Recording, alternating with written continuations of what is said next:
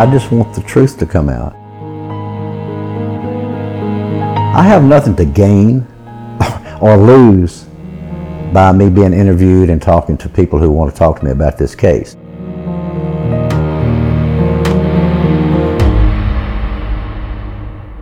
Hallo und herzlich willkommen zur zehnten Folge unseres Podcasts Der Fall Jens Söring, ein deutscher Richter urteilt. In den Tiefen des Justizsystems, wo sich Gesetz und Moral kreuzen, steht der Urteilsspruch in einem Kapitalverbrechen als monumentaler Moment von entscheidender Bedeutung. Es ist nicht nur das abschließende Kapitel eines langwierigen Verfahrens, sondern oft auch ein Moment, der das Leben verändert und ja, das Schicksal eines Menschen endgültig besiegelt. Einige Zuhörer werden das Bild des pausbackigen Jens Söring, die großen Brillengläser und sein Schlusswort I'm innocent noch erinnern. Den Satz seiner Unschuld vertritt er nach wie vor.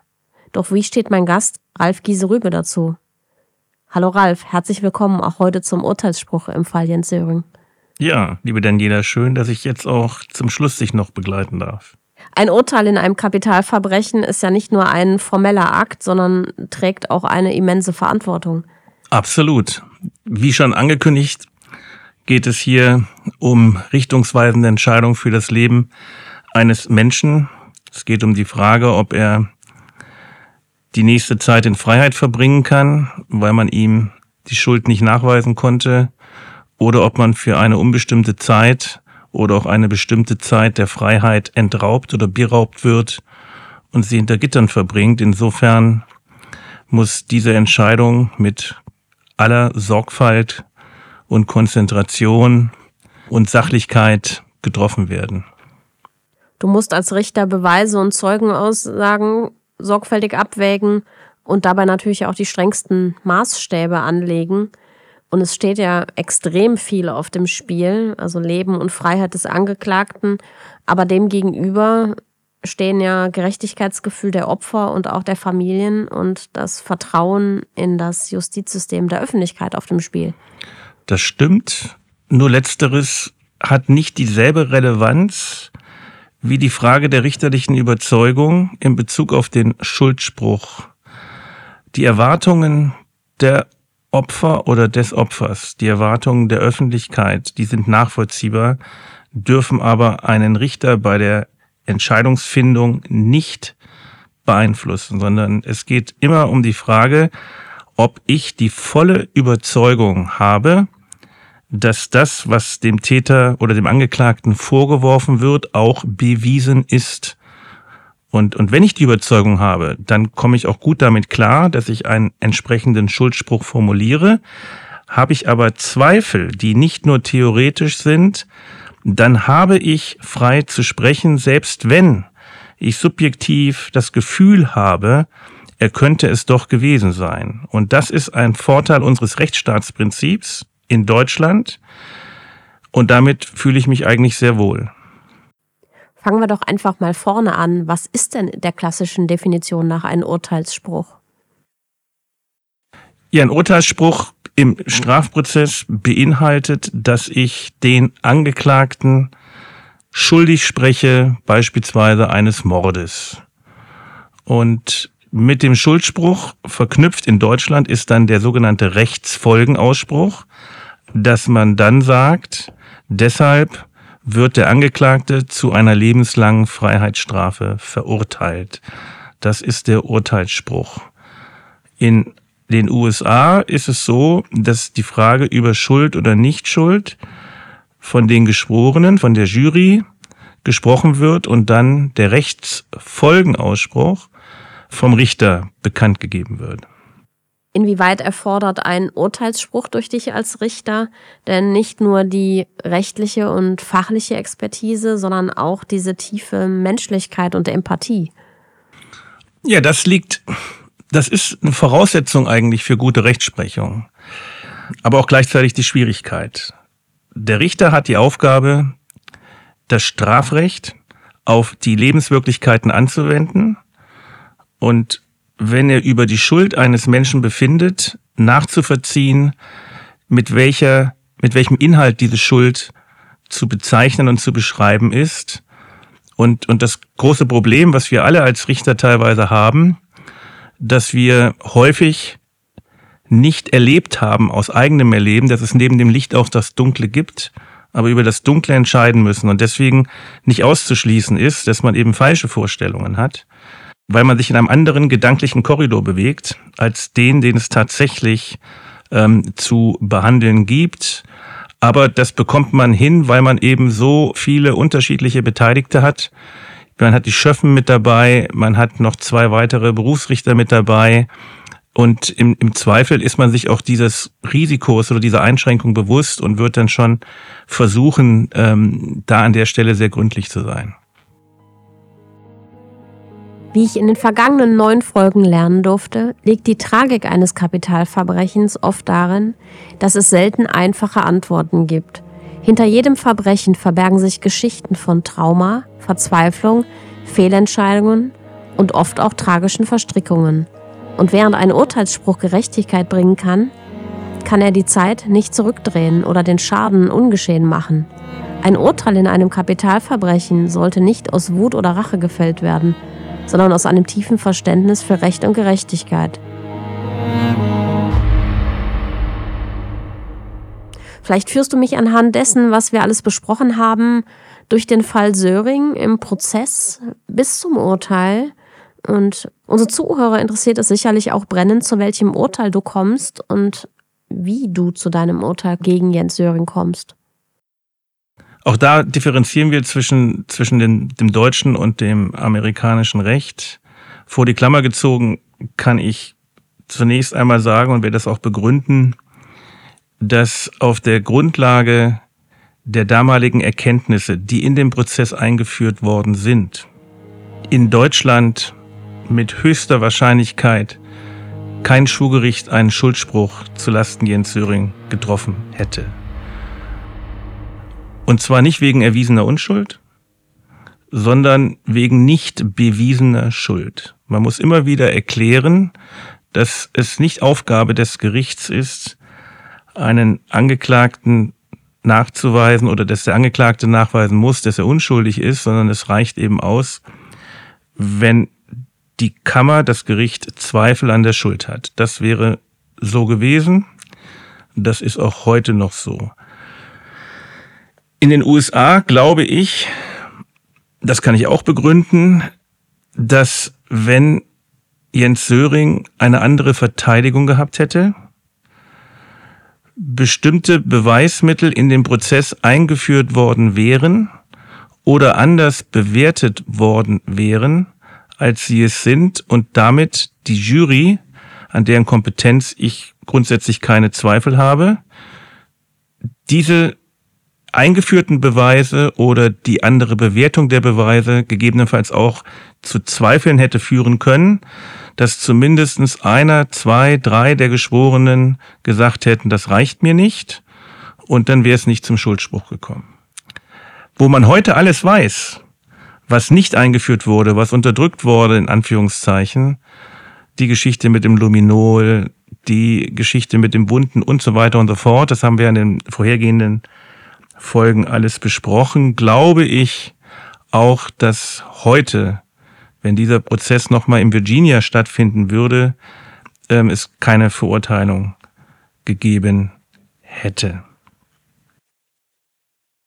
Die Zweifel, die jetzt nach deutschem Recht bestehen, sind zunächst erstmal oder werden zunächst erstmal relativiert dadurch, dass man sagt, ja, da ist doch ein Geständnis. Wenn es dieses Geständnis nicht gegeben hätte, würde es auch diesen Podcast nicht geben, wäre Jens Söring auch nicht 33 Jahre in Haft gewesen. Also das Geständnis ist, glaube ich, eine, eine, eine kapitale Kraft in diesem ganzen Verfahren mit einer extremen Sogwirkung.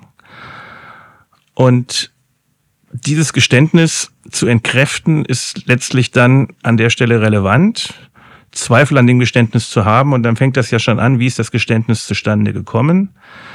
Und, und die ersten Fehler, die passiert sind, liegen gerade beim ersten Geständnis, das ist viel wichtiger als die darauf folgenden, darin begründet, dass es nicht aufgezeichnet worden ist und nicht verschriftlicht worden ist, sondern dass es darunter nur handschriftliche Aufzeichnung einer Person gibt, die subjektiv in der Art befangen war, dass sie eben einen Erfolg brauchte. Ja, also die, die Zielrichtung, ich möchte das Geständnis haben, ähm, führt nicht unbedingt zwingend zur objektiven Protokollierung und das ist schon mal der erste Punkt, der sehr fehlerhaft war. Das zweite, was, was Zweifel eben zulässt, ist eben, dass man aufgehört hat zu ermitteln, dass man das Geständnis einfach als, als wahr unterstellt hat, daraufhin die Anklage gemacht hat und nichts weiter an der Stelle passiert ist. Das hat ja dann auch dazu geführt, dass man bestimmte Erkenntnisse, die erst nachträglich zutage getreten sind, ähm, nicht verfolgt hat und auch nicht dann in den Prozess eingeführt hat. Man kann ja sogar sagen, dass zwischen 1986 und 1990 nichts passiert ist. Und das sind natürlich vier Jahre, die, die ins Land gegangen sind, die man hätte sinnvoll nutzen können, um auch entlastendes Material zu finden und gegebenenfalls Zweifel an dem Geständnis zu entwickeln. Und dann kommt das Verfahren selbst hinzu. Es kommt der Widerruf des Geständnisses hinzu. Warum widerruft man, wenn man es denn doch war? Warum widerruft man nach vier Jahren, wenn man, wenn man jetzt weiß, ich werde ausgeliefert, aber ich habe nicht die Todesstrafe zu erwarten?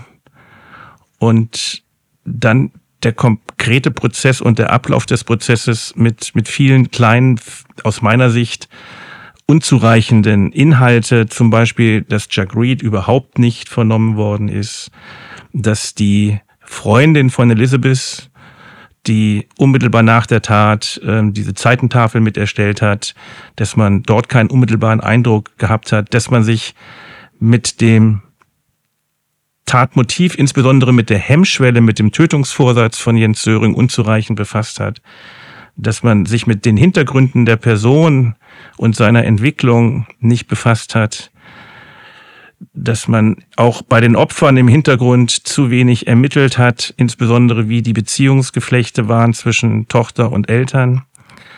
In Summe kommt man dann zu einem Ergebnis, wo man sagt, ja, wir haben das Geständnis, wir haben aber auch keine forensischen Spuren am Tatort, die unmittelbar auf den Geständigen hinweisen, der ja auch inzwischen widerrufen hat, und dann kommen eben die Zweifel.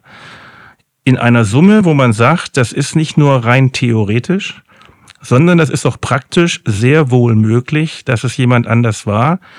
Und die Person, die es sein könnte, ohne zu wissen, ob sie es war, ist ja Elizabeth Hazen, die ja immerhin auch, wenn auch nur kurz gesagt hat, ich war's, die ein Motiv unter Umständen gehabt hat, die permanent gelogen hat, die unterschiedliche Aussagen auch in Richtung Jens getroffen hat. Auch das erschwert nochmal die Überzeugung, dass er es gewesen sein muss und, und führt dann dazu, dass man sagt, okay, es bleibt ein ungutes Gefühl. Warum gesteht jemand eigentlich so etwas Schreckliches, wenn er es nicht war? Aber alles, was danach passiert ist, in Summe, lässt dann doch Zweifel zu, die dann dazu führen, dass man frei spricht. Das ist so mein Kurzfazit an der Stelle. Und da bin ich mir sicher, dass das die ganz überwiegende Meinung von, von deutschen Strafjuristen widerspiegelt.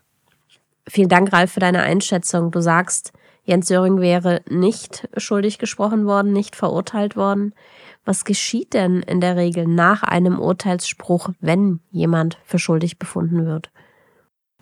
In 80 Prozent der Fälle bei einem Kapitalverbrechen wird der Betroffene Revision einlegen durch seinen Verteidiger. Das heißt, er wird das Urteil anfechten.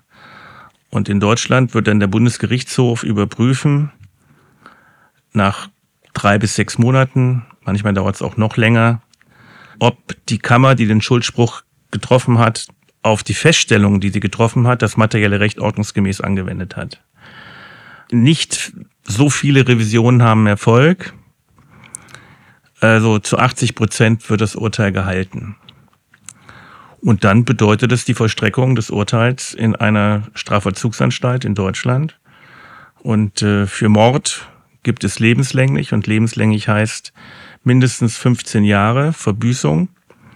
Und danach, je nachdem, wie man sich dann im Vollzug entwickelt hat, der ja auf die Resozialisierung eines jeden Inhaftierten ausgerichtet ist, wird dann geprüft von der Vollzugsanstalt, von der Staatsanwaltschaft und einem Sachverständigen, ob man es verantworten kann, nach 15 Jahren diese Person wieder in die Gesellschaft zu integrieren, weil man der Überzeugung ist, er wird keine weiteren Straftaten mehr begehen. Das ist der klassische normale Weg in Deutschland. Wir sind ja in allen Folgen auch auf die Unterschiede zwischen den USA und Deutschland eingegangen.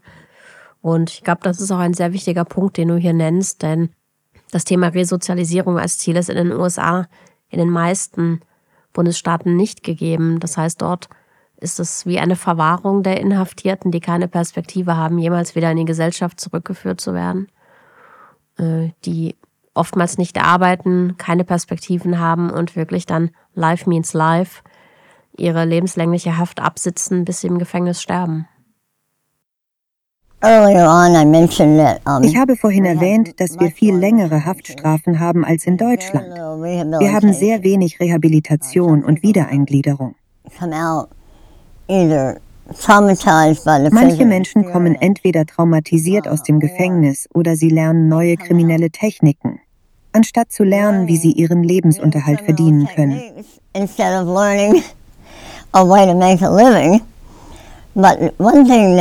Aber eine Sache, die wahrscheinlich anders ist als in Deutschland, und das ist nicht nur in Virginia der Fall.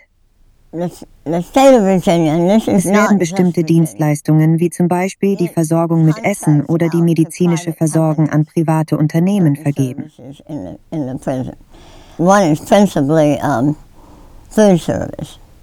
Diese Unternehmen verfolgen ausschließlich den finanziellen Profit. Es gibt also gar keinen Anreiz, gutes, nahrhaftes Essen oder eine gute medizinische Versorgung anzubieten. Dazu haben diese Unternehmen ihr eigenes medizinisches Personal. Man müsste schon sehr, sehr krank sein, um außerhalb in ein Krankenhaus zu kommen. Und das Essen ist auch einfach furchtbar. Sie können Jens ja mal fragen, was er alles essen musste.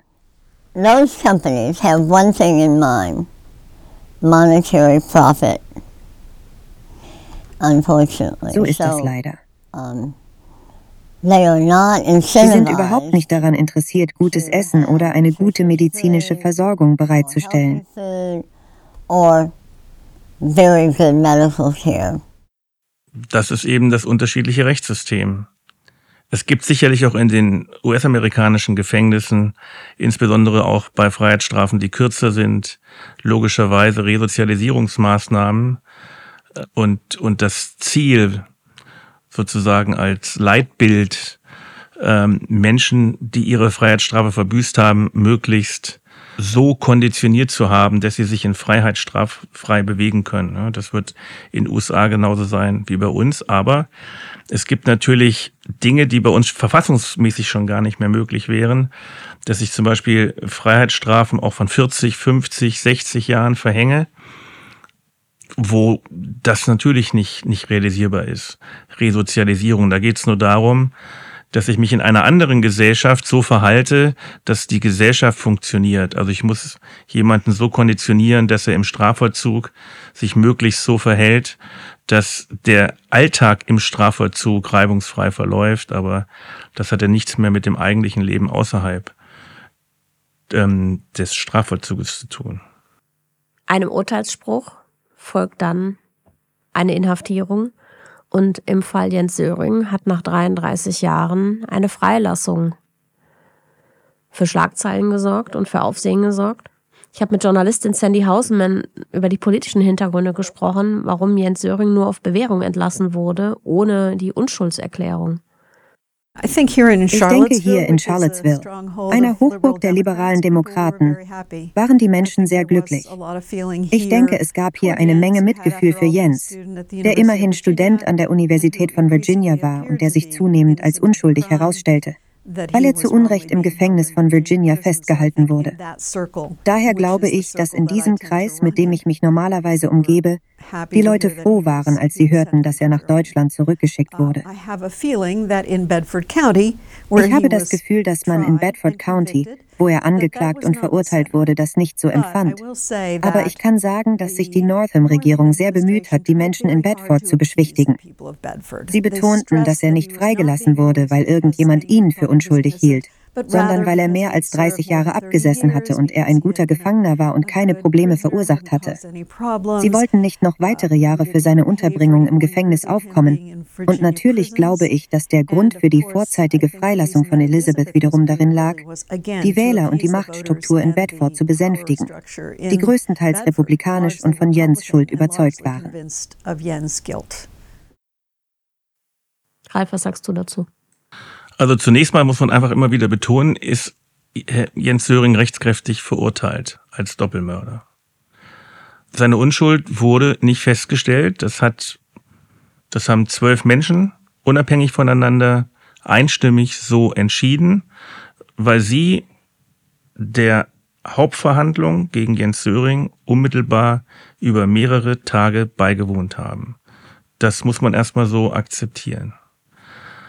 Was man auch akzeptieren muss, dass man dann, was jetzt ja passiert ist, man gesagt hat, wir haben das rechtskräftige Urteil, aber es gibt Gründe, Jens Söring jetzt aus der Strafhaft zu entlassen und den Rest der beiden Freiheitsstrafen, der lebenslangen Freiheitsstrafen, deren Vollstreckung zur Bewährung auszusetzen. Die ganze Problematik, die für mich halt eine Rolle spielt, ist die Politisierung dieser ganzen Situation. In Deutschland haben wir eine ganz klare Trennung zwischen Exekutive, Legislative und Judikative, also zwischen Rechtsprechung, Gesetzgebung und Verwaltung. Und über die Frage der Schuld und Unschuld, über die Frage der Besetzung von Gerichten, und Staatsanwaltschaften und auch über die Frage, wer entscheidet über Bewährung oder nicht, entscheidet immer die dritte Gewalt. Und zwar ohne Einfluss der Verwaltung. Es gibt kleine Ausnahmen beispielsweise bei der Begnadigung. Also zum Beispiel gibt es immer die Weihnachtsbegnadigung, wenn eine Strafhaft beispielsweise im Februar auslaufen würde, dann kann der Justizminister, kann dann sozusagen begnadigen und kann sagen, der darf schon am 24.12. gehen, ja, sowas. Aber ansonsten entscheidet darüber die dritte Gewalt in der Regel auch unabhängig des Justizministers, sondern eben die Strafvollstreckungskammer des Landgerichts im Zusammenwirken mit der Staatsanwaltschaft und dem Vollzug. Und das ist eben in den USA anders. Und dann ist es natürlich so, wenn politische Interessen eine Rolle spielen, dann wird es auch wieder aus meiner bescheidenen Sicht unter dem Gesichtspunkt der Rechtsstaatlichkeit, wie ich sie interpretiere, schwierig. Weil das eine hat mit dem anderen nichts zu tun. Es geht um die Freiheitsrechte einer Person und die muss unabhängig bewertet werden und darf nicht unter Einfluss von politischen Interessen stehen, sondern es muss sich auf objektive Rahmenbedingungen diese Person betreffend ausrichten und davon unbeeinflusst sein von der Politik. Wissen Sie, was überraschend ist, ist, dass es keinen so großen Unterschied gibt. Ich dachte, da ich aus einer großen Stadt wie Chicago komme, dass sich die Fakten in diesem Fall durchsetzen würden und dass er begnadigt werden würde. Aber was ich entdeckt habe, und ich denke, das würde auch in anderen Teilen des Landes passieren, ist, dass 1988 etwas sehr Wichtiges in der amerikanischen Politik passiert ist. Michael Dukakis, ein Demokrat aus Massachusetts, kandidierte als Präsidentschaftskandidat gegen den älteren George Bush. Und die Bush-Anhänger produzierten einen Werbespot mit einem Mann namens Willie Horton. Willie Horton war ein verurteilter Mörder. Und wie es in vielen Staaten der Fall war, durfte er an den Wochenenden gelegentlich nach Hause fahren, um seine Familie zu sehen, weil er sich im Gefängnis gut benommen hatte. Dies war eine Belohnung, die Gefangenen geboten wurde, die hinter Gittern keinen Ärger machten. Unglücklicherweise beging er während seinem Freigang am Wochenende ein Gewaltverbrechen. Und so wurde er zum Gegenstand dieser Anzeige uh, gegen Michael Dukakis. Und das hat ihn, da sind sich die Politikwissenschaftler einig, wirklich die Wahl gekostet, weil er plötzlich als weich in der Verbrechensbekämpfung gebrandmarkt wurde, während George Bush hart gegen Kriminelle vorging. Und die Öffentlichkeit war überzeugt davon. Und ich glaube, dass man das heute oft beobachten kann, dass republikanische Kandidaten mit der Angst der Amerikaner vor Gewaltverbrechen spielen. Die Menschen wollen Rache ohne Rücksicht auf die Fakten. Sie wollen Sicherheit und Schutz für ihre Familie.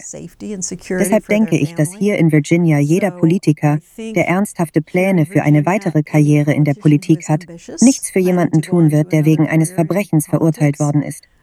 Es gibt einfach keinen Nutzen für sie. Und das galt insbesondere für Bob McDonnell, einen Republikaner, der Präsident werden wollte. Er war derjenige, der entschied, dass Jens nicht nach Deutschland zurückkehren sollte, obwohl Tim Kaine bereit war, ihn zurückzuschicken. Und dann kam Terry McAuliffe, der auch gerne Präsident geworden wäre. Er wollte seine politische Karriere nicht für jemanden riskieren, der immerhin gerichtlich wegen Mordes verurteilt worden war. Also ich denke, es ist auch wichtig zu erwähnen, dass unsere Gouverneure in Virginia nur eine Amtszeit, nämlich vier Jahre haben.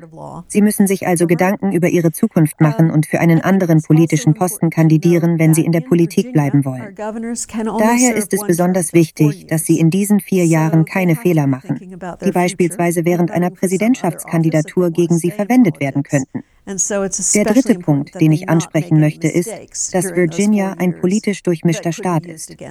Wir sind etwa zur Hälfte Demokraten zur Hälfte Republikaner. Oder wahrscheinlich eher 40 Prozent Demokraten, 40 Prozent Republikaner und 20 Prozent Unabhängige.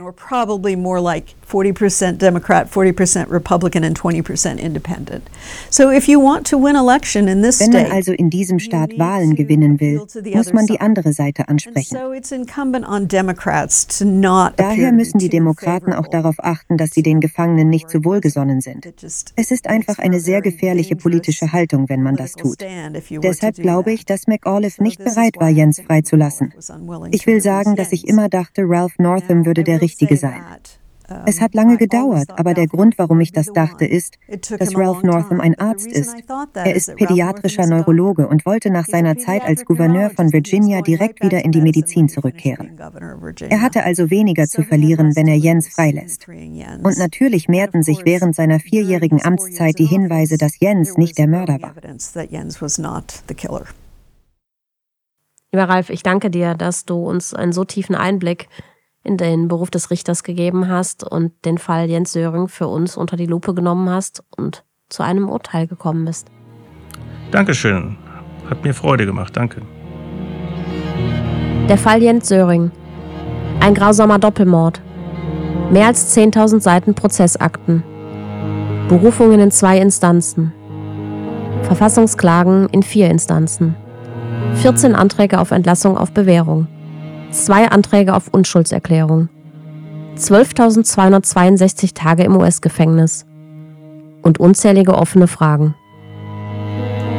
Würde er verurteilt werden, wenn der Prozess heute stattfinden würde? Mit dem Wissen, dass wir jetzt über alle Beweise haben, wäre es absolut nicht möglich. Es gibt eigentlich zwei Gründe. Erstens gibt es zu viele Lücken im Bezug auf die Staatsanwaltschaft. Zum Beispiel argumentierte die Staatsanwaltschaft während des Prozesses gegenüber den Geschworenen sehr stark, dass das Blut der Blutgruppe 0, das am Tatort gefunden wurde, von Jens stammen musste, weil Jens Blutgruppe 0 hat. Nun, wir wissen jetzt aus der DNA-Analyse der Blutspritzer vom Tatort, dass keines von dem Blut von Jens stammt. Es gehört zu zwei anderen, nicht identifizierten Männern, nicht zu Jens. Und es gibt noch andere Gründe, warum die Argumente der Staatsanwaltschaft in sich zusammenfallen würden.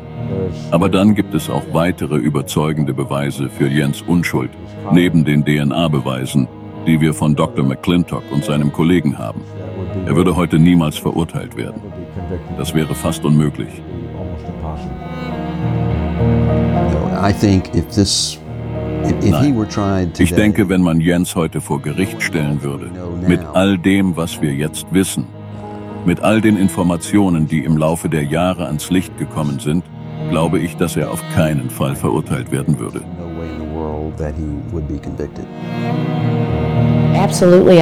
Auf jeden Fall glaube ich daran, dass die Menschen ein Interesse daran haben, wenn sie feststellen, dass es kein fairer Prozess war Und obwohl es im Fernsehen übertragen wurde und viele Leute zugeschaut haben, haben sie es nicht verstanden.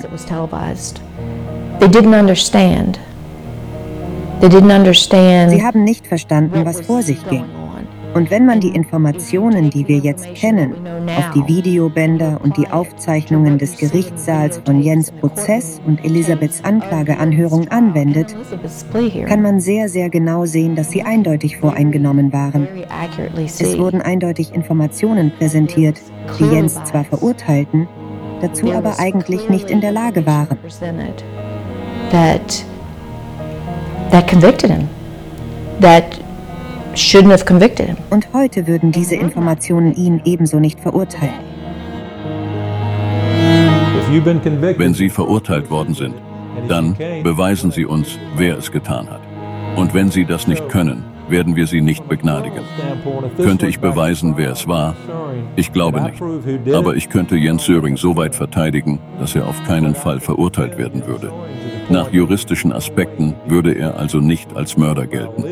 Die Leute, die ihn heute noch als Mörder bezeichnen, bedienen sich der juristischen Ansichten der Staatsanwaltschaft und der Geschworenen im Prozess. Was sie aber nicht verstehen ist, dass sie Jens aufgrund falscher Beweise verurteilt haben und einige Beweise gar nicht vorgelegt wurden, die Jens verteidigt hätten. Dieser Fall hat alle Anzeichen dafür, dass der Staatsanwalt sich mit wem auch immer zusammensetzt und sagt, okay, das werden wir verwenden und das werden wir nicht verwenden. Weil wir wissen, dass beide in unterschiedlichem Maße beteiligt sind. Wir müssen uns also keine Gedanken darüber machen, wer letztendlich welche Rolle hatte und müssen auf keine weiteren Beweise warten. Wir nehmen einfach das, was wir haben und machen damit unsere Anklage.